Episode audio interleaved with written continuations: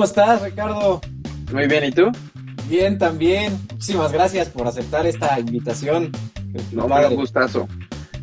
Un gustazo y, de verdad un honor conocerte, ¿eh? No, igual, oye, desde, cuando que, que, sigo tu contenido, este, pues ya, qué bueno, qué bueno que ya se pudo. Sí, finalmente pudimos, porque eh, ya nos habíamos tardado, a decir verdad, ¿eh? La verdad es que sí, sí, ya, no, ya, ya nos habíamos tardado bastante. Este, pero bueno, pues qué chingo que, se puede ahorita y, pues vamos a darle, mi estimado. Oye, ¿cómo se pronuncia? ¿Costova o Costova? Costova, Costova. Costova. También es sastre, ¿verdad? Con acento al final. Sastre, es correcto, sastre. perfecto. ¿Sí se me escucha bien? Es que yo tengo la, duda de que no. Sí, yo te escucho perfecto. ¿Nos escuchan bien? ¿Nos confirman, porfa, que nos escuchan bien a los dos? ¿Nos sienten? Nos sienten esa, el poder. Esos ojos opacan. Esos ojos te opacan. Ah, pues qué. Ya, ya, ya me lo andan chuleando acá, que los ojos y que sí, chingada. Me, me, voy a, me voy a poner este apenado. Oye, vamos, vamos a darle un, un, poquito. Primero quiero que te presentes. Hasta me da, me, da, me da pena preguntarte quién eres, porque, bueno, no, sí, sí me gustaría preguntar quién, quién eres. ¿Quién es Ricardo Costova? Costova. Ricardo Costova. Costova. Ok, eh, pues una excelente pregunta, muy pertinente porque es una pregunta filosófica, ¿no? ¿Quién es uno a decir verdad? Eh, podría decirte que Ricardo Costova, pues es ante todo, pues un entusiasta del conocimiento, un entusiasta por la filosofía, por la ciencia, la divulgación eh, y bueno, todo lo que tenga que ver con las labores teoréticas y de estudio, ¿no? básicamente eso, me gusta mucho el té, hace poquito inicié en TikTok, relativamente poco. Y ah, es, es, un muy buen, muy buen tipo para decir una cosa que quería platicarte. Recuerdo hace, hace ya algunos meses que yo estaba viendo TikTok, estaba en el feed, en, en el para ti, y me salió una colaboración tuya con un entonces creador, no sé si todavía siga, que era también de divulgación científica, Saúl, me parece. Y, y ya, o sea, yo, yo vi su, su TikTok y me, me inspiró mucho, ¿no? Entonces, eh, se me hace muy curioso, se me hace muy satisfactorio el hecho de estar ahora presente aquí, ¿no? Eh, como del otro lado, pues. Yo en ese entonces, pues, no hacía contenido, ¿no? O sea, más bien miraba sus, sus videos y miraba sus, sus, TikToks, pero pues ahora ya nos tocó conocernos de este lado. Y pues lo agradezco mucho porque eh, en realidad fue una, también fue una, una inspiración ver tu contenido, Nico. No, qué, qué, qué honor que me hagas eso, mi estimado, eh, porque yo ahí, hasta eso sí agradezco a, TikTok porque me, mostró tu cuenta relativamente rápido y sí recuerdo que dije, ¿por qué? O sea, hasta te iba a reclamar, ¿por qué no subes más videos? Necesitamos escucharte más hablando, no sé, o sea, ahorita creo que ya le empezaste a meter un poquito más de, de, contenido, este, pero, pero sí dije, es que a veces veo, veo algunos creadores de contenido que empiezan a suben un video al día y yo, no, suban 10, 5, los que sean, pero porque aparte, pues te preguntan, veo, te comentan, te preguntan muchas cosas. Ahora últimamente he estado ahí con algunos videos que, que has subido, este... Medio polémicones, ¿no? Medio, medio polémicos, sí. Este, que pues luego, luego la gente reacciona, ¿no? Este, ahorita, ahorita platicamos un poco de eso. Pero, eh, está esta, esta duda de qué es, en realidad, qué es la filosofía y, para qué nos sirve la filosofía. Ok, eh, bueno, pues empezamos, empezamos de lleno entonces, ¿no? Vamos. Eh, ¿Qué es la filosofía? Para empezar, esa, esa es una pregunta filosófica, es una pregunta que tiene una reflexión filosófica detrás. Si nos referimos a la etimología básica de la palabra, podríamos decir por un lado filos, filein, ¿no? Amor eh, de carácter eh, no erótico, sino filial. Y del otro lado, eh, sofía, sabiduría, conocimiento, ¿no? Pero esa, esa definición de filosofía, amor por el conocimiento, amor por la sabiduría, en realidad, pues, ha sido reflexionada muchas veces, repensada, replanteada por todos los filósofos, por todas las tradiciones de pensamiento. Entonces, cada uno en realidad ha dado su propia definición de la filosofía. ¿no? Eh, Hegel, por ejemplo, dirá, ¿no? La filosofía no es, eh, no es amor por el conocimiento, sino que se tiene que convertir en conocimiento en sí mismo. ¿no? Hay autores más sobrios, hay, autores más eh, menos ambiciosos que Hegel que dicen, no, la filosofía es eh, esa búsqueda perpetua del conocimiento, pero en realidad pues nunca se llega, ¿no? Nunca se llega a, ese, a esa sabiduría, a ese conocimiento último, causa final de las cosas. Pero, eh, si me lo preguntas a mí, yo siempre he dicho, en un momento les, les platico mi respuesta, pero sí cabe advertir que en la filosofía pues no creemos en definiciones últimas, ¿no? No creemos en definiciones lexicolográficas de diccionario, pues no creemos eh, en la autoridad de la RAE, por ejemplo, ¿no? Cuando uno se pregunta por qué es el amor o qué es la virtud o qué es eh, el bien en general, una respuesta acabada no la vas a encontrar en un diccionario, ¿no? Eso es lo que te dirá el filósofo. Eh, pero bueno, de forma llana, sin complicaciones, más o menos simple, podemos decir que la filosofía es un quehacer que se dedica a la reflexión, al pensamiento crítico, a replantear problemas inherentes al ser humano, o sea, que van de la mano con la naturaleza humana desde siempre, como cuáles, ¿no? Como, pues, qué es el amor, qué es la amistad, qué es lo bueno, cuál ha de ser el mejor gobierno. Y pues la filosofía tiene sus distintas ramas, ¿no? Se dedican, eh, pues la mayoría de ellas, a objetos eh, muy generales del conocimiento. Por ejemplo, la metafísica, ¿no? Se dedica al conocimiento de lo que es en cuanto que es, y tú, Nico, me puedes decir, bueno, ¿qué coño es esa cosa, no? ¿Qué es lo, qué es, lo que es en cuanto que es?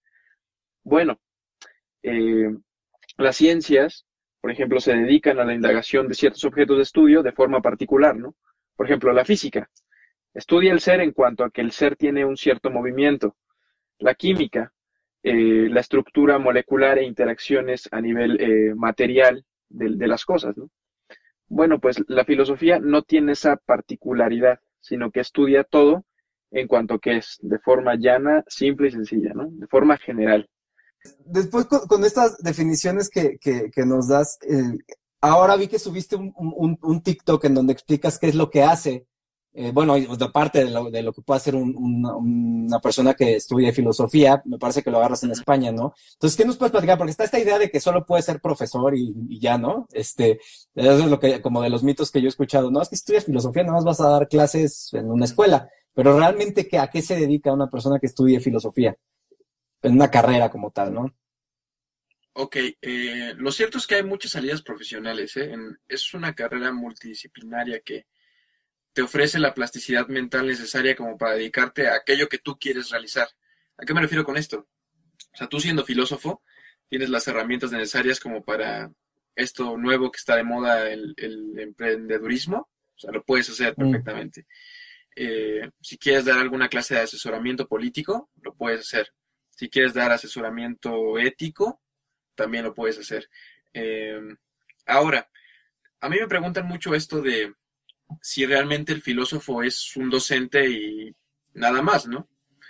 La respuesta es en parte sí, pero pues hay que ver que docencia no es eh,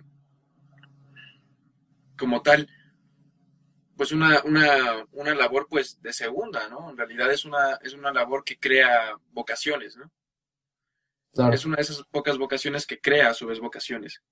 Entonces, eh, pues grandes filósofos de la historia de la tradición filosófica se han dedicado la mayor parte de su vida a qué? A dar clases, la mayoría de ellos sí, pero también a, escribir, a la investigación.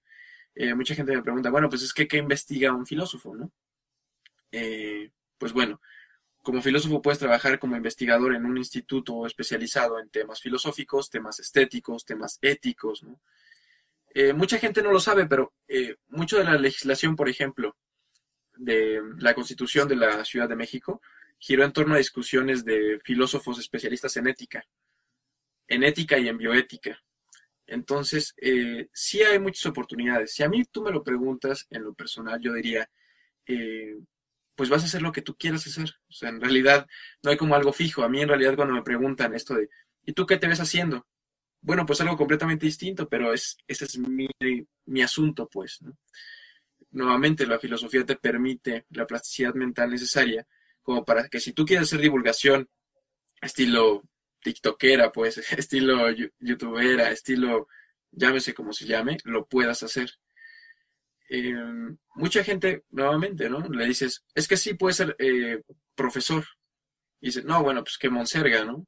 O como esto de Carlos Muñoz, de, pues que va a estar en una universidad con un sueldo de profesor de mierda, ¿no? Y dices, bueno, depende, ¿no? puede ser un profesor emérito, ¿no? Puede ser, eh, bueno, hay, las oportunidades están, existen, palpables, pero eh, hay mucha desinformación, ¿no? Hay mucha desinformación en torno a la labor filosófica en general y a la labor eh, profesional del filósofo. Ok, sí, y, y, de hecho, justo a mí es, ya he visto un poquito más de cuentas que, que hablen sobre, sobre filosofía, la tuya fue la primerita que vi. Em, y yo sí que quería preguntarte, eh, está, está esta imagen de que los, los, filósofos son como ermitaños que se encierran y no les interesa nada y nada más están pensando, no, estoy pensando, encuentro la verdad, lo que sea que signifique para ti y, y llame ya, ¿no? Y entonces, esta onda de meterte a redes sociales a comunicar tu, lo, que, lo que tú piensas o, algunos a veces solo haces preguntas, ¿no? ¿Cómo defines política? ¿Cómo, eh, ¿Por qué te metes tú a las redes sociales, a TikTok? También das cursos, me parece, ¿no? En, Instagram estás eh, promoviendo algunos cursos. Eh, ¿Por qué, qué, te llevó a, a, ver eh, ahí por ahí un contenido mío y, o, lo que hayas visto que te generó esta, este deseo de, ah, voy a subir videos yo ahora, voy a platicar de lo que sea, ¿no? Porque puedes hablar de todo. Eh, ¿cuál, fue, ¿Cuál fue como tal mi motivación? Es la pregunta. exacto. ¿Qué te motivó a empezar a crear contenidos? Eh, fíjate que fue más bien una motivación negativa, más que positiva.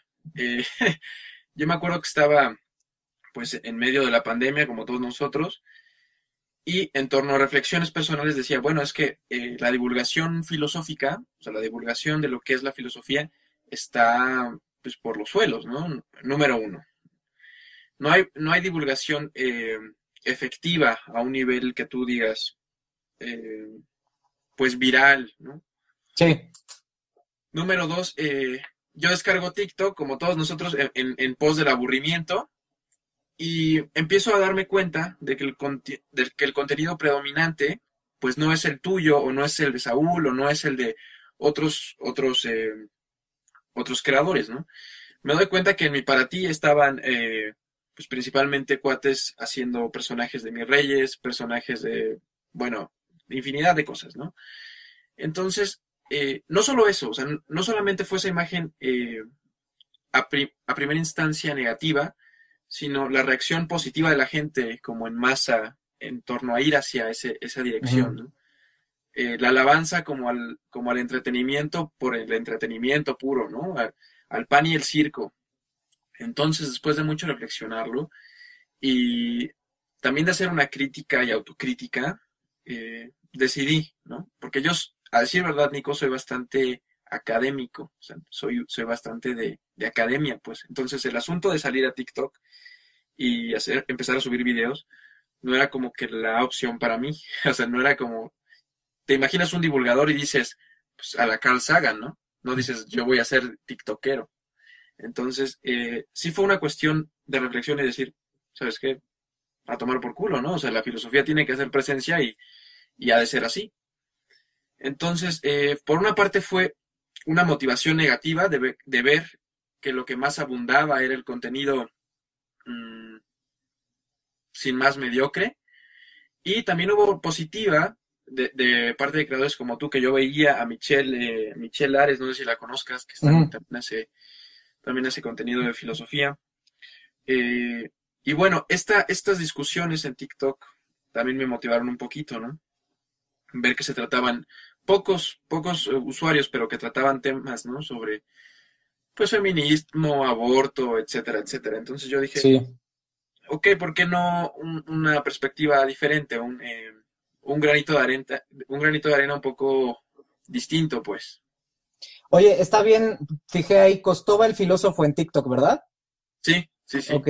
Sí, sí, lo pienso. Hay una cuenta fake que me está bajando mis videos, pero quién sabe.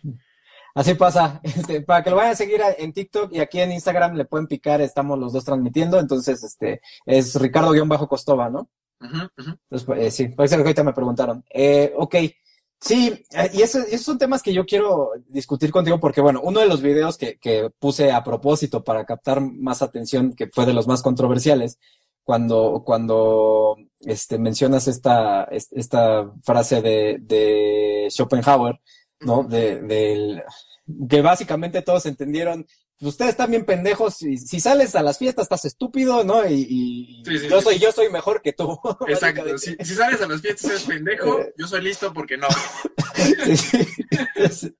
Entonces, a mí me dio muchísima risa porque dije, no mames, esto va a desatar algo muy chingón. Yo por eso luego, luego le hice dúo. Pero qué curioso, este, porque pues yo luego si me vienen a comentar y le respondo, ¿no? Por ahí una persona me puso, no, es que arrogancia, y digo, pero espérate, a ver, o sea, es que ni, no sé, o sea, a mí me gusta mucho como que debatir esas cosas, este, y después hiciste otro video como teniendo que explicar porque yo creo que le pusiste el mamador, ¿no?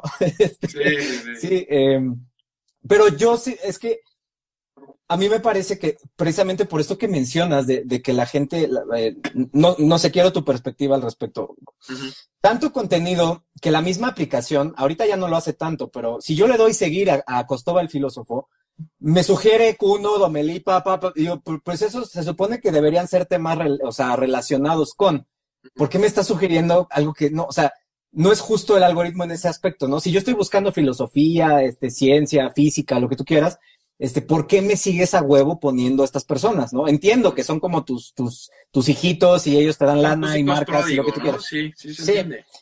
Pero, pues, pues, también no, no friegues, ¿no? a, lo que a mí me preocupa es que no, eh, vaya, o sea, yo no, tengo como mucha esperanza en que solita la gente vaya a decir, ay, voy a ir hacia, o sea, sí está bien el ocio un rato, porque es divertido también. Yo decía hace poco, puta, yo Antonio Cienfuegos me cago de risa con sus videos y tú mencionas por ahí a Fernando Conde. O sea, son cosas que, que, están padres, pero bueno, Fernando Conde este, enseña mucho de, de, todo lo de producción animal y es divertido también verlo pelearse y bueno, ahora ya no tanto lo, yo, yo, cuando, por ejemplo, lo veo en el, en el son este de los acapapas y que nos dice no, pues es que tú eres un pendejo porque no sabes lo que hay eh, de producción detrás de un litro de leche, etcétera, etcétera. A mí esas cosas me divierten muchísimo, ¿no?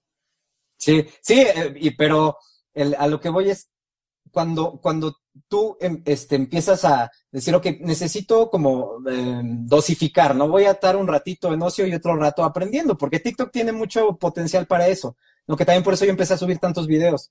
Eh, pero si a huevo, o sea, si yo no tengo como idea de qué ver en TikTok y a huevo me estás enseñe y enseñe y enseñe y enseñe lo mismo y las mismas chavas bailando y los güeyes, eh, como dices tú, con su postura esta de mi rey, pues evidentemente eso de alguna forma va a cambiar ahí o decir, ah, no, pues sí está bien divertido. Es, es, adictivo, de pronto tú te pierdes ahí un rato y dices en la madre, ¿no? Entonces, me parece no me parece justo que, que, te lo metan a huevo, ¿no? Por feo que se escuche eso, este, y, que sí le den un poco más de, posicionamiento a, otros contenidos. No quiere decir que, o sea, que uno sea más por no ver eso, nada, simplemente eh, es, ese tipo de, que a huevo te pongan las cosas sí puede ser un poquito contraproducente. Y, y yo sí considero que es muy importante que, que, lo, que se, se genere esta discusión como tú lo haces, ¿no? De, pues es que esto es así, ¿no? Y de pronto se genera un debate y los pendejos agarrando la copa de vino de abajo. Entonces, no sé, eso, eso, eso es el chiste, que la gente lo empiece a ver, ¿no? Ay, cancelado, fundado, bla, bla, ya te generé la discusión. ¿No te diste cuenta? Evidentemente, pero, pero ya, pero ya te generé una introspección de, y segurito lo pensaron, ¿no? Este, porque vaya, no está de más decirlo, si te juntas en una pinche fiesta ahorita de 200 personas, pues sí estás medio pendejo. Este, no quiere decir que yo sea más que tú, pero eso es una pendejada, punto. Entonces, eh, hay maneras de decirlo, ¿no? A mí me gusta mucho cómo lo haces tú, pero sí creo que es muy importante que se diga y que se genere ese debate y que se vea que, pues bueno, nos están, o sea, pienso que los esconden mucho. Nos damos cuenta cómo es la cosa, este, que, que, estén ahí está bien, pero pues también hay que tener otro tipo de contenido. Y qué bueno que lo hiciste. La verdad es que nos da mucho gusto tenerte, tenerte en, TikTok y sí te pediría que, que hagas más videos porque, porque sí necesitamos más contenidos. Pues muchas gracias, Nico. Mira, lo cierto es eh, que como tú dices, o sea, en ningún momento yo busqué... Eh, sí, sí el, el, el, propósito filosófico siempre es eh, provocar, pues. No en el sentido de como cuando tú ves que hay un trend enseñando las chichis, ¿no? Sino en el sentido de provocar eh, nuevamente una crítica, ¿no? Puedes criticarme a mí, puedes criticar al sujeto al que yo le hago la crítica, puedes criticar la crítica en sí, eh, pero salir de esa zona de confort de, ok, eh, un cuate que me presenta su vida, su vida sin más, y yo me la tengo que chutar de, de A a la Z, solo porque es, no sé, eh, parte de este conjunto de live, ¿no? Claro, sí. Eh, entonces, para mí esa es, esa es la, crítica, para mí esa es la reflexión. En ningún momento eh, les llamé activamente estúpidos a, nadie. Y sí hubo mucha gente que desconociendo el contexto del autor, porque el autor es un autor pues profundamente pesimista, misántropo, que tiene muchas proposiciones así descabelladas, ¿no? Por ejemplo, decía, también misógino en, varios aspectos, ¿no? Schopenhauer decía algo así como que las mujeres son eh, seres de cabello largo y ideas cortas, ¿no? Entonces, es un, es un autor muy, muy criticable desde muchos aspectos, pero también pertinente dentro de muchos otros. Y yo busco combatir mucho una cosa que es el subjetivismo, ¿no? Algo que predomina mucho y que es el subjetivismo, el relativismo, ¿no? De decir, no, pues es que, oye, a mí fíjate que estas pastillitas que me tomo, eh, me hacen bien. Quién sabe qué sean, pero me hacen bien. Y me gustan, ¿no? Sí, pero ¿qué sustento traen detrás? No, pues no sé, pero ya las promoví con la gente. Ya les dije a la gente que también se las tomen. Entonces, ah, ¿cómo te explico? Que sea, el conocimiento tiene una raíz eh, de responsabilidad, pues. O sea, cuando uno comparte algo, tiene una carga de la prueba y de responsabilidad, pues bien, bien fuerte, porque eh, la gente es susceptible, la gente es susceptible y es influenciable, ¿no?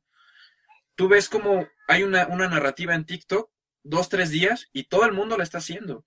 Entonces, eh, el pensamiento crítico, el análisis, no es lo que más impera. Es cuando yo les digo esto de la excelencia no es lo que más abunda en la naturaleza. Eso es cierto. Si no, nuestros sistemas democráticos funcionarían perfectamente, ¿no? Pero tristemente lo que más abunda no es la gente, digamos, eh, brillante eh, o que se pregunta por este tipo de cosas, ¿no? Pero sí creo que es importante, eh, pues dar un rato y un rato, ¿no? Como tú dices. Igual y ver, no sé, también los videos de Ricardo Alcaraz a mí me gustan mucho. Mm, claro. Sí. Y de todo, ¿no? Yo igual, este, no sé, también digo, ya haya mucha filosofía, venga, quiero ver otra cosa. Exacto. Sí, tú, tú, tú le vas, pero exacto, pero porque tú, tú estás pensando esto de, bueno, ahora ya le puedo cambiar, ya voy para acá. Pero hay gente que de veras se clava y se le van horas ahí, y como no le das más opciones, eh, pues el algoritmo ve que estás viendo el dracuqueo todo el tiempo, pues te va a mostrar solo videos de eso, ¿no? Este, entonces ese es una, ese es un pedo. Pero había algo que, que, que no habíamos discutido de platicar, pero sí lo quiero, lo quiero comentar contigo, porque bien, bien dices lo de, es que esto a mí me funcionó y ya, ¿no? ¿Y quién te dijo? No, pues tal, pero pues me vale, funcionó, ya, no cuestionas nada. Es un, es un problema que eh, eh, el, no fomentarte la, la duda, el, el, será, investigalo, ¿no? Trabaja un poquito esto. Eh, es, es muy común que por ser quien tú quieras, esta cuestión de, es que es médico, es que es no sé qué, es que créele todo de, entrada, ¿no? A veces ni eso, a veces, pues es que es mi amigo y me dijo que si tomaba eh, esta pinche cosa me iba a curar del cáncer, ¿no? Pero ¿por qué? ¿Con qué? ¿Qué evidencia? ¿Qué, qué onda con eso? Em, eso, eso está muy cañón, o sea, ver cómo la gente, incluso a mí, se los digo, a mí no me creo, o sea, no me crean, por eso les pongo las evidencias que hay, ahí están los artículos, este, o sea, investiguenlo, igual y cambia después, no, ahorita esta es la evidencia, pero pero no me creas nada más porque soy yo y te estoy diciendo que, el virus existe, ¿no? O sea, eh, fomentar un poquito esa búsqueda del conocimiento, que ellos mismos lo hagan, porque si no, pues también viene siendo créele a este pendejo nomás por ser quien es. Entonces, em, ¿cómo ves en, en esa cuestión? Porque te estaban preguntando de, las, de las eh, religiones. Em, esto que fomentan de, de, créelo, créelo, y ojo, a mí mm, hay mucho que sacarle a, diferentes religiones en cuanto a, sus escrituras y a los simbolismos y a todo eso, pero les fomentan demasiado el creerse todo a lo pendejo, ¿no? O sea, es, que lo dijo el padre, sí, y es que lo dice la Biblia, sí, ya, chingue su madre, ¿no? Entonces, ¿cómo ves esta, esta, o sea, consideras tú que, la religión tenga una influencia directa en, en este, en que estemos tan acostumbrados a no cuestionar y a creernos todo como nos lo dicen?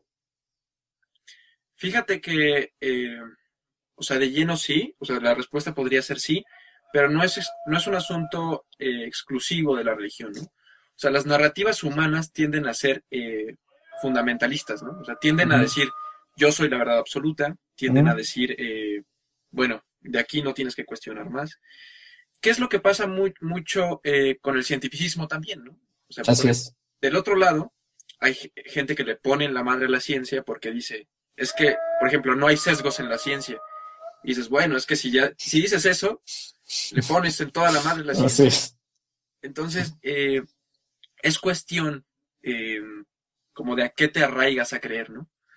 Mucha gente endiosa, por ejemplo, la religión, pero tú lo has visto, hay gente en TikTok que endiosa no solo la religión, sino el marxismo, o endiosa el feminismo, o endiosa, eh, vea tú a saber. Entonces, las narrativas, no creo que sea algo específico de la narrativa religiosa, que tiene sus, sus pros y sus contras. Eh, si tú te vas a los fundamentos de los dogmas cristianos, los mismos autores, los padres de la iglesia, San Agustín, Orígenes, Santo Tomás de Aquino, eran de, ok, sí, una cosa es la fe, pero otra cosa es la razón, ¿no? Exacto. Tenemos que tener una conjunción constante entre fe y razón, fe y razón. Ockham también, por ejemplo, ¿no? Eh, pero bueno, eh, esta gente en realidad, pues no conoce, ni siquiera conoce al 100% su religión, ¿no? Es como el este cuate al cual alguna vez también me hiciste dúo de que yo le conozco. Y no pude, no me, me, tiraron el pinche video, pinche Cabas. Andrés Cabas, tú, cabrón. Sí, sí, que decía algo así como, es que Aristóteles tiene unos documentos secretos donde dice que Dios no existe, ¿no? Y dices, ah, ¿cómo te explico? O sea, Aristóteles era un creyente, pues, o sea, y eso lo puedes ver en sus libros al por mayor. O sea, no era, no era un hombre distinto de su tiempo y además no conocía al Dios cristiano. eh, la desinformación es lo que hace a la gente, eh, pues, creerse estas narrativas. Yo siempre he pensado, o sea, y en realidad eso es también de varios autores, que el pensamiento tiene dos planos. O sea, tú tienes un pensamiento, es el primer plano. Pero someter a duda ese pensamiento es el segundo plano. Y hay gente que nunca hace ese segundo paso. Hay gente que se queda con el primer pensamiento y de ahí no avanza. Entonces, si tú no pones en duda el primer momento de tu pensamiento, estás jodido. ¿Por qué? Porque uno por, intuición puede pensar cualquier cosa. Yo puedo decir, no, es que de repente, pues Nico igual contesta medio agresivo, entonces, ay, charlatán pseudocientífico, ¿no? Eh, no estás viendo detrás. Mucho de la filosofía eh, implica una actitud contemplativa de las cosas. Literalmente, eh, dirá, por ejemplo, Platón, arrodillarte y dejar que las cosas mismas te hablen. O sea, como ponerte en el papel eh, pasivo y dejar que las cosas expresen su verdad por medio de ellas mismas, sin mediación tuya, sin, sin inclinaciones personales. Entonces, esa parte de dejar el yo, el ego, a un lado y decir, ok, una cosa es mi opinión y otra cosa es lo verdadero, lo fáctico, lo verificable, y otra, pues lo que yo quiera creer, ¿no? Siempre le digo a la gente, es que la verdad no atiende a nuestras creencias, no atiende a lo que nosotros creemos. Yo puedo creer que la luna es de queso, pero la verdad de la luna pues no atiende a esa creencia mía, poética, si tú quieres, ¿no? Pero, pero no va a atender esa verdad. Sí, y, es bien importante porque era lo que quería llegar, ¿no? Este, yo con los que tengo también más broncas son con, estos científicos que dicen es que como si esto fuera ley, es así, se acabó, ¿no? no, o sea, no, es que no puedes tampoco decir eso, estás, estás hablando con evidencia científica, pero esto puede cambiar. ¿no? Y estás cayendo en lo mismo, en un tipo de fanatismo, ahora científico, tú dices el cientificismo. Em, y entonces, digo, ¿cómo, cómo diablos te, generas eso? O sea, que tu ego está tan elevado porque eres el doctor no sé qué, ¿no? Y te bajes tantito y digas, ¿será? O sea, ¿por qué no te, cuestionas eso? Pero es, de nuevo, poner la maldita duda en un pedestal. ¿no? Que, que, que, es muy cierto todo eso que comentas de, de, de, las mismas religiones, de, de, poner, está aquí la fe, está aquí la razón. Y tú me hiciste una pregunta alguna vez, ¿no? Que si pensaba yo que podían tener una conciliación, ¿hiciste una reconciliación? No sé cómo me lo preguntaste. Este, Dije algo así como un concilio, ¿no? Entre... Un concilio, entre fe y razón. Y te, dije, sí, pues son dinámicos, tienes que estar combinando las dos. Porque me parece que pensabas que yo estaba cuando, no, no, a huevo la raza de la fe, a la chingada, ¿no? Pero hace poco lo hablaba este, con, con, me parece, con, con Odín, justo con Odín Duperón, decía, mira, eh, al final del día nosotros también tenemos, o sea, esta fe en la ciencia, incluso en la evidencia científica, yo no he visto el virus, por ejemplo, el coronavirus en un microscopio, ¿no? Yo le creo a estos güeyes que son mis amigos y que están en los laboratorios y todo eso, este, pero yo también ando brincando entre, entre eso, o sea, no puedes estar nada más de un lado, necesitas tener cierto, o sea, es, es, un, es un este, proceso dinámico para, para generar esta, este, este pensamiento crítico, ¿no? Y cuestionarte y buscar y para mí, no sé, no sé, para mí la fe te, ayuda a dar ese brinco de voy para allá, voy a buscar y sigo un método, ¿no? Pero si te quedas, si te quedas muy del otro lado, levitas, te sientes que levitas y empiezas a crear un chingo de pendejadas y este, bueno, en fin. Y del otro lado, pues, pues, pues estás todo el tiempo cuadrado, ¿no? Entonces es, es muy peligroso, necesitas tener una especie de, no, no pienso en el equilibrio perfecto, pero de balance para, pues para avanzar, que es, que es lo que se trata. No sé, yo pienso que, que que como humanoides tenemos esta, o sea, estas facultades mentales que hay que desarrollar. Y a mí me, frustra mucho ver que se quedan en lo mismo y se quedan atorados y no hacen ni madres. Entonces, em, yo sí reconozco y aplaudo mucho que, nos generes ese debate. O sea, para mí yo cuando vi veo los videos que haces, digo, ay, Ricardo se está ofreciendo como tributo para generar una discusión, lo cual a mí me encanta, güey el güey se está sacrificando por los... Se está sacrificando para que nosotros discutamos, ¿sí? Pero, pero a mí, eso está bien cabrón, o sea, cuando te ven, este, haciendo, algún, hablando de algún tema, de inmediato es la reacción, este, visceral y, emocional de, ah, pendejo, mamón, este, te sientes más que nosotros. Pues no, me han dicho de todo, eh, me han dicho, este, la que más me ha ofendido es que no cojo, así me dicen. Esa es la que más eh, me, dolió, pues. Pero, pero, ¿qué pedo? No sé, pero bueno, sí, tú lo decías, ¿no? O sea, eh, eh, va a generar esto, o sea, te, te, la esperas, ¿no? Pero, pero ese es el chiste, generar, generar, porque si te quedas con lo mismo todo el tiempo, no sé, también me gustaría tu perspectiva respecto a esto. A mí me da, me, preocupa mucho cómo evitan el, el diálogo y, el, y el debate, porque ya lo sienten como un ataque. O sea, si estás muy a la izquierda o muy a la derecha, estás nada más con tu grupito y evitas, no todos, ¿no? Pero evitas la discusión y hasta dicen, no, yo no le voy a dar exposición a ese güey porque entonces este, lo van a ver mis seguidores y la chingada. Y, entonces sigues hablando lo mismo, lo mismo, lo mismo. Nunca buscas esa, o sea, ese, ese debate de a ver en, qué punto quedan los dos, igual y tiene un crecimiento. Y eso yo soy fan de eso. ¿no? Este, no, no me gusta como decir, ah, piensas esto, eres un pendejo. O qué, qué podemos aprender los dos pienso que eso falta mucho. O sea, la gente es muy de, no, es que me ofende, es que se está metiendo con mis creencias, es que no sé. No, güey. También hay que saber llegar, ¿no? Para, para tener un diálogo este, rico, que, que, que te deje algo a, los, a ambas partes. Este, pero no sé a qué se deba eso, ese miedo a la, a la discusión y al debate, que es en buen pedo, además. Es que fíjate que, bueno, es también un problema filosófico muy importante, es el problema de la otredad, el problema de los otros, ¿no? O sea, cómo comprendemos al otro, cómo visualizamos al otro. Eh, mucha gente en TikTok no quiere salir de su, de su yo, de su subjetividad, ¿no? Por ejemplo, pueden ser divulgadores de medicina, yo conozco divulgadores de medicina que sí son buenos divulgadores de medicina, pero cuando toca el, cuando toca el, tiempo de debatir o algo, eh, estoy encerrado en mi yo. ¿Por qué? Porque no entienden que la labor de divulgación, pues no es para ti, o sea, en realidad si tú te sacrificas, como dices, pues eres tú y bien lo vale, pero lo haces para los demás, o sea, lo haces para el, para el, que no sabe, lo haces para el que está del otro lado de la pantalla y dice, bueno, como que medio me hace sentido lo que dice este güey, ¿no? Entonces, eh, hay mucha gente que creyéndose este cuento de TikTok, pues dice, pues yo soy aquel, ¿no? Entonces, ahora cómo me vas, cómo me vas a bajar, cómo me vas a venir a debatir. Y esa es la actitud, pues justamente eh, pues frágil, frágil, porque cuando una persona cierra el diálogo, pues no puedes hacer nada, no puedes hacer absolutamente nada. A mí, Nico, me han, me han hecho dúos, me han hecho comentarios, gente no solamente que no se dedica a la filosofía, sino gente de mi facultad, académicos, que me dicen, no sabes qué, pues es que se te pasó este concepto, lo que dices es absurdo porque no es la postura de un humanista, ¿no?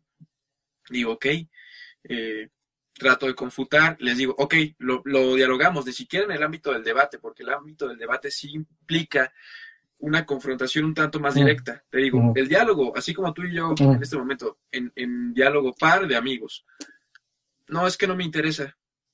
Entonces lo que te, interesa es hostigar a la gente, ¿no? ¿Cómo te explico que eh, una verdad que no es dialéctica, pues no es verdad? una verdad que no es eh, en torno al diálogo, pues no es una verdad no hay verdades como pues, mi verdad. Eso suena como a, como a secta, ¿no? Como a misticismo, como a cosa extraña. Y fíjate que, eh, que quería retomar un punto de lo que dijiste muy importante, porque tú dices, es que incluso la fe nos da una dirección, ¿no? La fe nos da un, un hacia dónde ir, incluso en el método científico, incluso cualquier, en cualquier ámbito del conocimiento, y es muy cierto. Justamente un, pensador eh, de nombre San Agustín o Agustín de Hipona, eh, medieval, decía algo así como en confutación o respondiendo a un grupo de personas que eran los escépticos, que no creían que la verdad era posible, pues él les decía, es que la, mayor eh, negativa frente a la verdad, pues es justo no creer en la verdad. Creer en la verdad es dar un salto de fe. Para encontrar una verdad, el primer paso es creer que existe una verdad. Si no, no tienes a dónde ir. Eh, llámese científico, llámese filósofo, llámese como se llame. Uno tiene que tener eh, al menos ese grado de fe en la verdad. Creer que la verdad es posible y que existe como para poder indagarla, porque si nos sumergimos en el, en el, en el escepticismo absoluto, eh, incluso nuestras mejores teorías en torno al universo pues sufren de, sesgos, ¿no? ¿Cómo hay un criterio de verificabilidad frente a las teorías de los agujeros negros? ¿Cuándo hemos ido directamente y empíricamente visualizado un, agujero negro? ¿Conocemos la materia oscura? Pues por supuesto que no. Pero hay un, hay un interés, un método y un fe en esa verdad. Ay, ya. Te me trabaste. Sí, exacto, de acuerdo. Eh, es, eso es lo, importante que, yo quería platicar contigo respecto a, esa conjunción de las dos. Ahora, hay otro tema que a cada rato me preguntan y, siempre le busco, no sé, igual y me podrás decir por qué no, no me gusta. Con la doctora. No, ese, ese, ese momento no. ese ya, ese ya, fíjate que ha bajado un poco. Este, no, no, no. Hablando Oye, pero si fueron o no fueron, digo, si no es imprudencia. Inbox te platico. Inbox. Sí. Dime, pues, pues sí es imprudencia, pero. pues sí, pero inbox, pero te, te, te, platico ahí. Mira, ya está, me puse rojo, cabrón. Este, ya seguramente eres, ya, eres mi gallo, eres mi gallo, eh. No, muchas gracias. Qué, qué, honor, qué honor. Este, antes de que llegaras, de hecho, estaban aquí, doy y Ana Ceci, ¿dónde? Pues fíjate, fíjate lo, lo cabrón. Y, y tienen razón los que lo comentaron el live que tuve con ella tenemos 800 personas y estuvimos 10 minutos. Y les digo, no vaya a hablar yo de ciencia, de, de lo que sea, porque tengo 50, 100, ¿no? Pero si es el chisme y el morbo, pum, 800. Chingada, y ahorita está padre, más de 123 gracias a las personas que están aquí conectadas, porque es un tema muy interesante, pero, pero pinche morbo. Este, pero hablemos de la doctora para que suba la, audiencia y luego se las cambiamos y, este, ah, filosofía, vamos a hablar de, religión y de ciencia. Sí, yo este también cuando hago temas así de filosofía para ligarte a tu crush, eh, 500 mil reproducciones. Sí, explico, ¿qué es la filosofía académica? 20 mil. Joder, ¿no? sí, el, el, el, el deseo, los, los, las labores amatorias mueven el mundo, pues. Sí, bien cabrón. Pero bueno, seguimos con nuestros temas aburridos para la gente. Este, no, mira, ya hasta empezó a subir, qué cabrón. Este, eh, este hace poquito leí un, concepto, porque a mí siempre me, preguntan de, este, de Dios, ¿no? Y crees en Dios, y crees en Dios, y crees en Dios. Y a mí me da como, como roña, y tengo, a mí me gusta esta cuestión, no sé de dónde sale, eh, de que soy Dios en lo absoluto y yo en lo relativo. Como entender como un todo y todos somos hermanos y este, pero a mí me cuesta mucho esta onda de que es una energía que te juzga y que no sé qué. Más bien para mí es, es algo que tú integras este, y, y, que puedes aplicar en tu vida a través de tus facultades mentales, a través de, quién eres tú en, tu esencia. Pero em, yo sí tenía, y me lo preguntaron, me mandaron en las preguntas que te hiciera la pregunta que para ti, si tú crees en Dios y qué es para ti o quién es. ¿Quién es? Ah, caray, bueno, eso ya es una discusión sí. que me excede, ¿no? Eh, bueno, en la filosofía existen pues múltiples eh, posturas en cuanto a si existe o no Dios, ¿no? Está el ateísmo, está el panteísmo, está el panenteísmo, está el, teísmo, qué sé yo. Si me lo preguntas personalmente, y aquí con nuestro yo soy un teísta, o sea, yo sí eh, creo que hay razones contundentes de peso, al menos convincentes, como para creer que existe una divinidad. Ahora, si esa divinidad es eh, la divinidad judeocristiana bajo esas caracterizaciones específicas de Dios vengativo y como lo pinta nuestro amigo de TikTok, no me acuerdo cuál es su nombre. Sí, ese güey. Ah. Ese güey, ah. yo te diría, por supuesto que no. o sea, eso sí es un, indubitable, ¿no? Eh, dicen bien bugueado, Ricardo, pero Hace rato. No, ya te ves bien, pero tuviste un momento que no, pero sí ya. Ok. Eh, te diría que no. Pero, preguntas, por ejemplo, ¿cuál es mi, cuál es mi postura? Yo te digo, sí, soy teísta, muy, muy al estilo, por ejemplo, de Einstein, ¿no? Cuando le preguntan, bueno, Einstein, ¿y tú crees en Dios?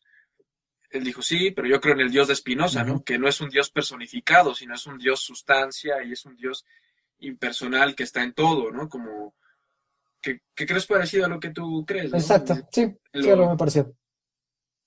Eh, sí, en lo general, ¿no?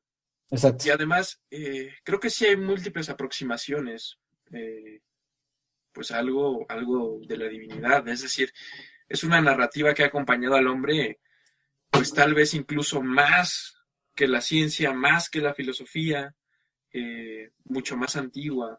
Entonces, de que es un tema interesante y que vale la pena reflexionarlo, lo creo indubitablemente. Eh, hay mucha gente que descarta la religión sin más. Eh, eso es tan necio como aceptarla sin más. Ambas posturas extremas son, absurdas. Mm, hay una filosofía de la religión, ¿no? que antes era la teología, la teología natural, la famosa teología natural, que en, en el periodo medieval, en la escolástica, pues discurría sobre eh, la naturaleza de Dios, la sustancia de Dios, etcétera, etcétera. Ahora es como filosofía de la religión, es toda una reflexión en torno a, al quehacer religioso. Pero si me lo preguntas, a mí eh, eh, personalmente digo sí, hay mejores argumentos que otros, pero bueno, yo creo que sí, que sí hay un Dios. Si, quieres te platico un, un, argumentillo ahí, este, pues más o menos convincente. ¿no? Este es, eh, pues el argumento eh, pues del creacionismo, un poquito. Tiene que ver con el creacionismo, pero ahí te va. Cuando nosotros estamos en un estado de naturaleza, eh, pues caminamos, ¿no? Estamos, imaginemos que estamos en, una pradera, pues, y nos encontramos un, un reloj en el piso. Ese reloj en el piso que nos encontramos lo vemos y vemos que es un aparato, un mecanismo eh, complejo. Es, un, mecanismo que no pudo eh, salir del azar, pues. Que ninguna combinación azarosa, condiciones materiales físicas pudo haber producido. Ok, eh, de acuerdo. El asunto es el siguiente, ¿no? Venga. Estamos en una condición plenamente natural, una selva, un bosque, una pradera, y de repente nos, nos encontramos un reloj. Un reloj si tú quieres un Rolex, pues. Nos encontramos un reloj, un, reloj Rolex y lo vemos, nos damos cuenta que ese reloj no pudo haber, no pudo, eh, digamos, salir de condiciones materiales azarosas, ¿no? No pudo ser como, por ejemplo, una mandarina. Que eh, tú vas por la selva y sí te encuentras una, una mandarina. No te encuentras un Rolex, pero sí una fruta, por ejemplo, que puede ser dada bajo ciertas condiciones eh, materiales, específicas, naturales, si tú quieres. El segundo plano de ese argumento es eh, que la existencia de, ese reloj en la naturaleza implica necesariamente la existencia de un relojero. Bueno, pues, ¿a qué voy con, tanta, con tanto disparate? Pues? pues a que las condiciones específicas del universo, eh, de nuestro universo conocido, las leyes de la materia, las leyes, por ejemplo, la ley habitatoria, etcétera, exigen unas eh, condiciones tan, de verdad, tan, tan, tan específicas que no pueden ser dadas bajo condiciones azarosas de materialidad, ¿no? O sea, no pueden ser producidas bajo ningún caso de azar. ¿Ya se pudo ahí? Ya. Sí, alcanzamos a escuchar la idea este, a ver si, si, si entendí, ¿no? Esta onda, esta cuestión de, de, orden en el caos no podría ser completamente azarosa, es lo que estás diciendo, más o menos. Ándale, o sea, en realidad el argumento podría resumirse a que bajo las condiciones específicas del universo, el universo es similar a un reloj, es decir, tiene tales características tan, tan, en verdad, tan específicas que no podría surgir eh, de, un, de, una manera aleatoria. Esa, esa está, muy padre. Hay, un, hay una definición que hace poco le, leí a Prem Dayal de que Dios, Dios es la naturaleza y su manifestación es el flujo ordenadamente caótico de ella y nosotros formamos parte de ese flujo. Me dije, ok, este, no, no, no tengo, no tengo bronca con eso, pero sí, sí, cuando tú ves, eh, lees, a mí me gustan mucho los principios herméticos del Kibalión y yo los, lo empecé a leer con un totalmente, fue mi primer libro como que fuera de la ciencia y acercándome a, otras cuestiones, a una cuestión más filosófica. De, de closet, entonces. Ahí luego platicamos. Este, sí. Y entonces yo empiezo a ver esta, esta cuestión de, bueno, todo es mente, ese, ese hasta la fecha me cuesta mucho trabajo, pero el, el como es abajo, es arriba, como es adentro, es afuera.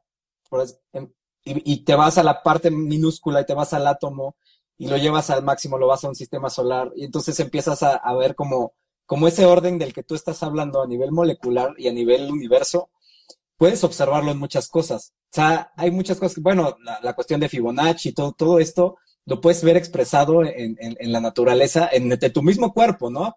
Al final, por eso, conócete a ti mismo y conocerás todo el desmadre que te rodea. Lo he modificado, una disculpa a, los, a los griegos, pero sí, este, eh, a mí me parece muy, muy, muy interesante esa, esa, esa y me encanta. Pero muchas, muchos piensan que no, pues, tú eres muy cerrado, ciencia, ciencia. No, mames, me encanta lo otro también. O sea, afortunadamente estuve mucho expuesto a la cuestión científica, pero los últimos años sí me, sí me he clavado un poco, ¿no? Por eso me interesaba muchísimo, muchísimo platicar contigo, porque son temas que estoy muy verde todavía, pero ahí voy, ahí voy leyendo poco a poco. Entonces, este, son pláticas que, a mí me, encanta tener y lo veo, o sea, veo la postura totalmente científica y me parece aburrida y me parece que se cierran a muchas cosas. O sea, no, no, este, y, y quiero de alguna forma infiltrarme y hacerles ver como que, que pueden llevar más allá su mismo pensamiento, ¿no? Para, para encontrar más cosas.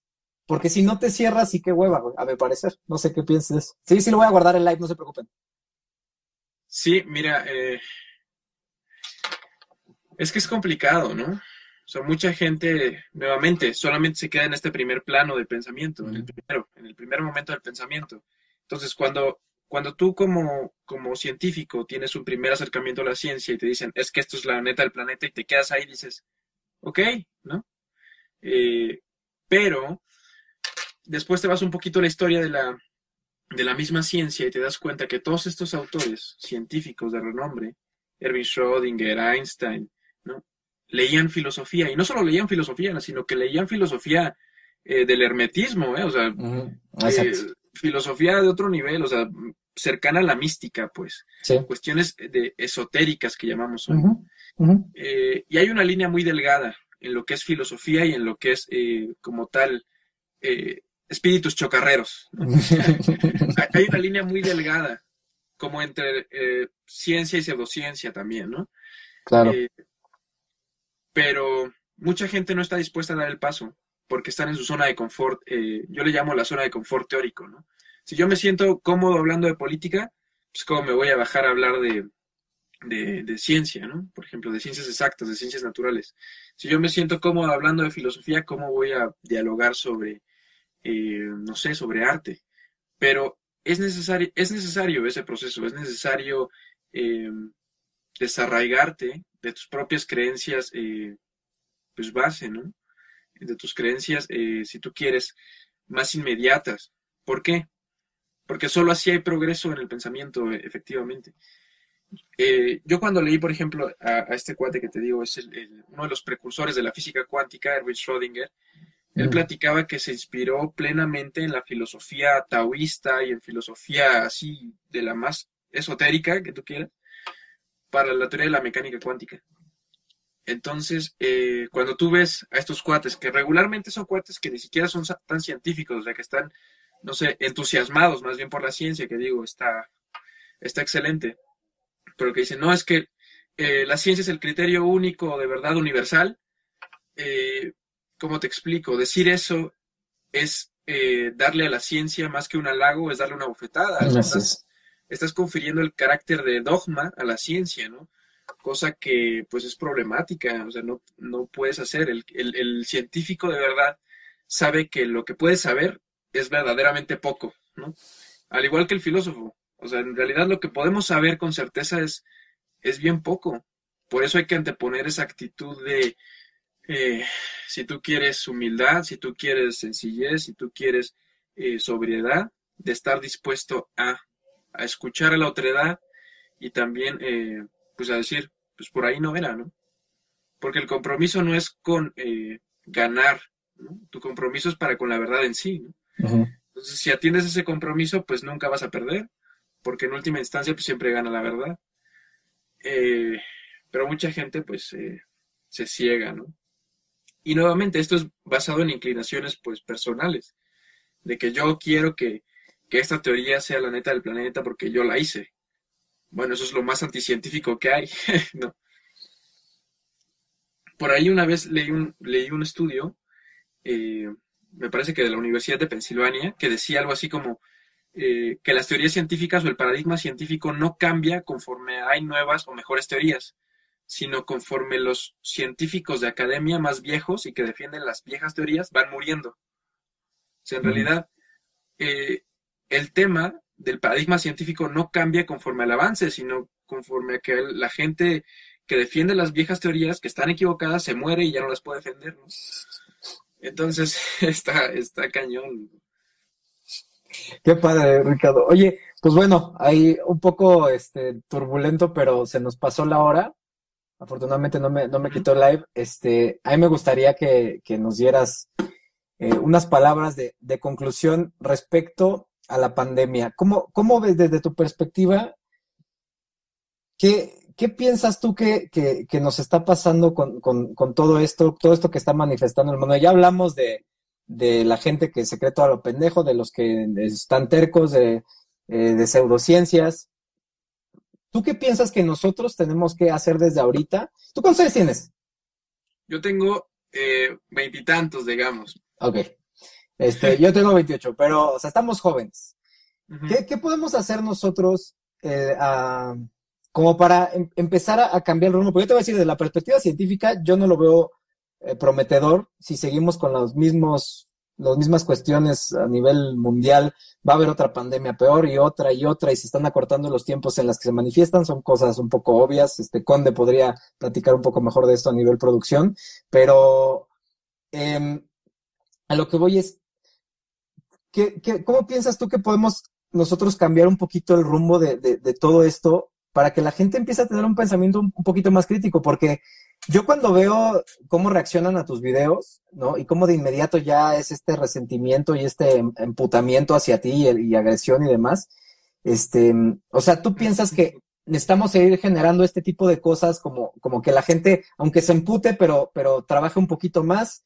Eh, o, cómo les generemos ese, pensamiento crítico, pero a veces, o, criterio, me, cuesta trabajo y de pronto me deprimo y digo, puta madre, ¿cómo le voy a hacer, güey? No puedo. O sea, a veces sí, te lo juro, me canso y digo, no mames, es que no puedo ya. O sea, es, demasiado, ¿no? A veces, este, pues sí lees cada cosa que, que, y repite, y repite, y repite, y repite, y repite, y nomás no les entra, entonces, este, quiero, quiero tu perspectiva con respecto a eso. ¿Qué hago para no morir en el intento? ¿Cómo ves? Ok, eh, bueno, pues me parece una excelente pregunta, muy pertinente para el cierre. Eh, mira, tristemente, el, desastre de este devenir mundial en cuanto a la pandemia, en la, pandemia, perdón, pues le tocó padecerlo en su gran mayoría, pues al quehacer eh, médico, ¿no? De, la ciencia médica. Pero no es una labor eh, neta o concretamente la ciencia médica, sino que es una, cuestión que nos compete a todos. O sea, desde, desde nuestras prácticas eh, ambientales, bioéticas, éticas en general.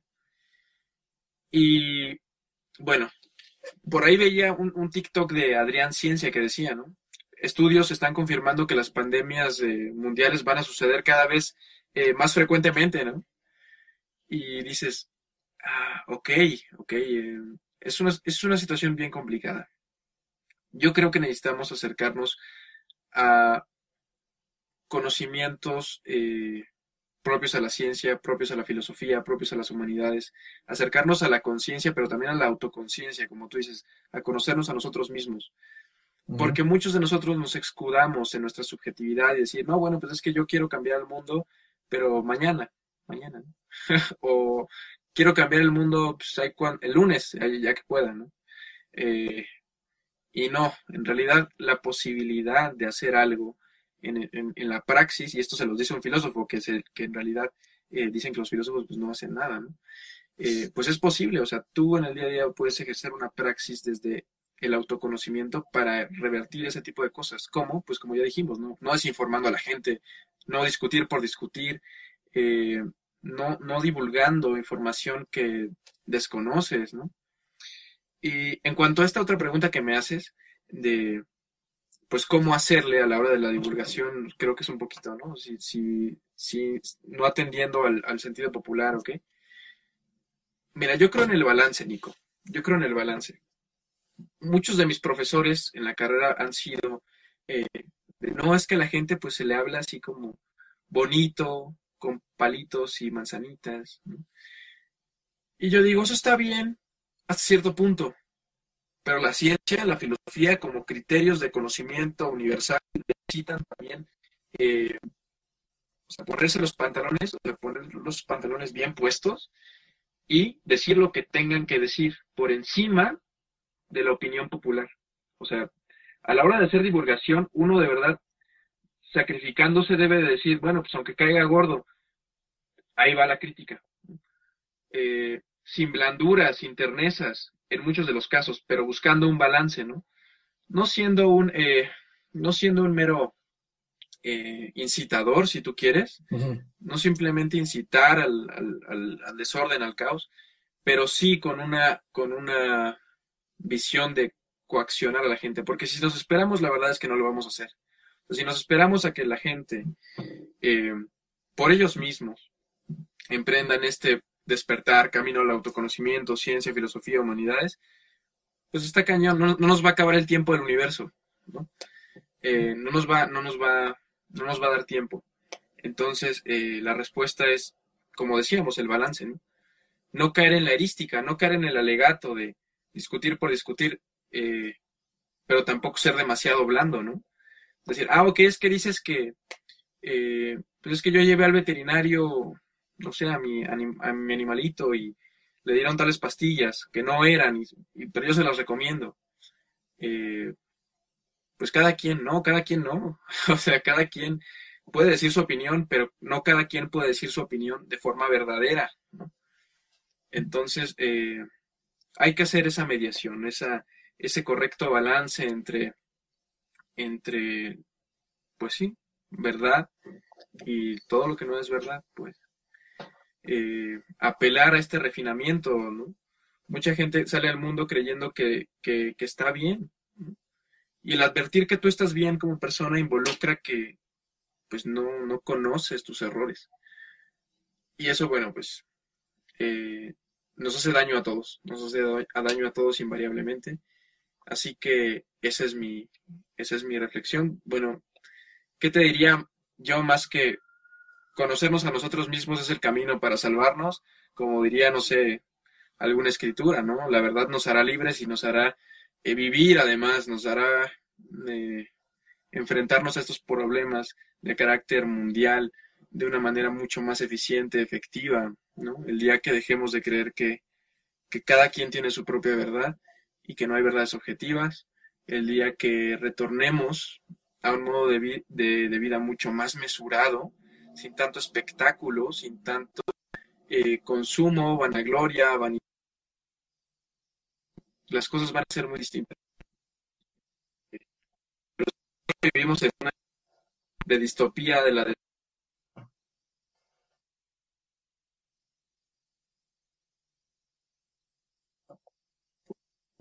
A ver, te estás trabando otra vez. ¿Ya me veo ahí? Bueno, bueno. Ahora estás, ya. ¿Ya estoy? Sí. Eh, y nada, o sea, yo no soy un pesimista, pues, o sea, yo, pese a que pueda sonar muy, a veces muy, muy ácido en la crítica, yo soy bastante optimista, o sea, malamente tal vez, ¿eh? pero sí creo, sí creo en la gente, o sea, sí creo que podemos invertir los valores, ¿no? O sea, que no, que lo bueno no sea el baile de Life, MX, MX y este y Future, no sé, ¿no? Sino que sea, oye, lo bueno es que este cuate está haciendo algo por los demás. Eh, es idealista, si quieres, eh, tú es este pues soñador, pero eh, pues se vale, ¿no? Se vale. Pues qué chingonas palabras, mi estimado Ricardo. Este, te agradezco mucho. No tengo nada más que agregar. Estoy, estoy de acuerdo. Sí, me, me, me quedo de tarea un poquito de, introspección con todo lo que nos comentas. Este, y pues te doy las gracias porque, pues la verdad, qué, qué rico es platicar con, con alguien como tú y esperamos que, que, que podamos seguir colaborando, ¿no? Ahí te paso el chisme por WhatsApp en, un momento. este, muchas, muchas gracias, mi estimado. Y, pues bueno, este, sigan a Ricardo Costova, eh, aquí en, es Ricardo-Costova en Instagram y Costova el filósofo en TikTok. Este, también tiene ahí unos cursos, ¿no? Este, ahorita creo que estaba dando algo de filosofía oriental, si no me equivoco. Sí, eh, bueno, pues breve corte comercial. Dale, dale. Eh, la próxima semana voy a impartir un curso sobre filosofía oriental, especializado en taoísmo, que es la, filosofía china por excelencia, que justamente habla de este tipo de cosas, crítica social, eh, crítica política. Eh, entonces, pues a los interesados está ahí el enlace a mi perfil y pues con todo gusto los recibimos. pues para que aprendan un poquito de cómo se hace filosofía. Ya hablamos eh, de filosofía occidental, ¿no? Platón, Aristóteles, etcétera, pues ahora toca oriental, o sea, porque en todo el mundo pues hay una reflexión en torno a esto que dijimos que es la filosofía, ¿no? Vientos. Pues muchas, muchas gracias, Ricardo. Este, pues ahí estamos en, en contacto de veras. De todo corazón te agradezco. Gracias totales por, por este rato que nos regalaste. Estuvo increíble. No, hombre, yo te agradezco mucho a ti y en verdad no sabes el gustazo que me da, eh, o sea, literalmente que un día uno puede estar viendo tus videos y que luego lo invites, ¿no? O sea, qué, qué gusto y qué, qué honor, en verdad. Y pues nada, eh, en verdad, muchas gracias. Pues cuídate mucho, mi estimado. Este, Igual tú. Ah, espera, espera, quiero mandar un saludo. ¿Puedo? ¿Puedo? Adelante, adelante, los que quieras. Eh, un saludo para mi amigo, camarada y colega eh, Carlos Oropesa y para pues mi muy querida Julieta. Eso es todo. Pues saludos a, Carlos y a, Julieta. Gracias por estar aquí. Gracias a todos los que se quedaron. Este, estoy seguro que nos quedamos con mucho, con mucho valor el día de hoy y pues nos estamos viendo. Gracias, Ricardo. Cuídate mucho. Seguimos en contacto. Cuídate mucho. Ahí me cuentas de las hamburguesas. Ahí, te platico. Descansa, hermano.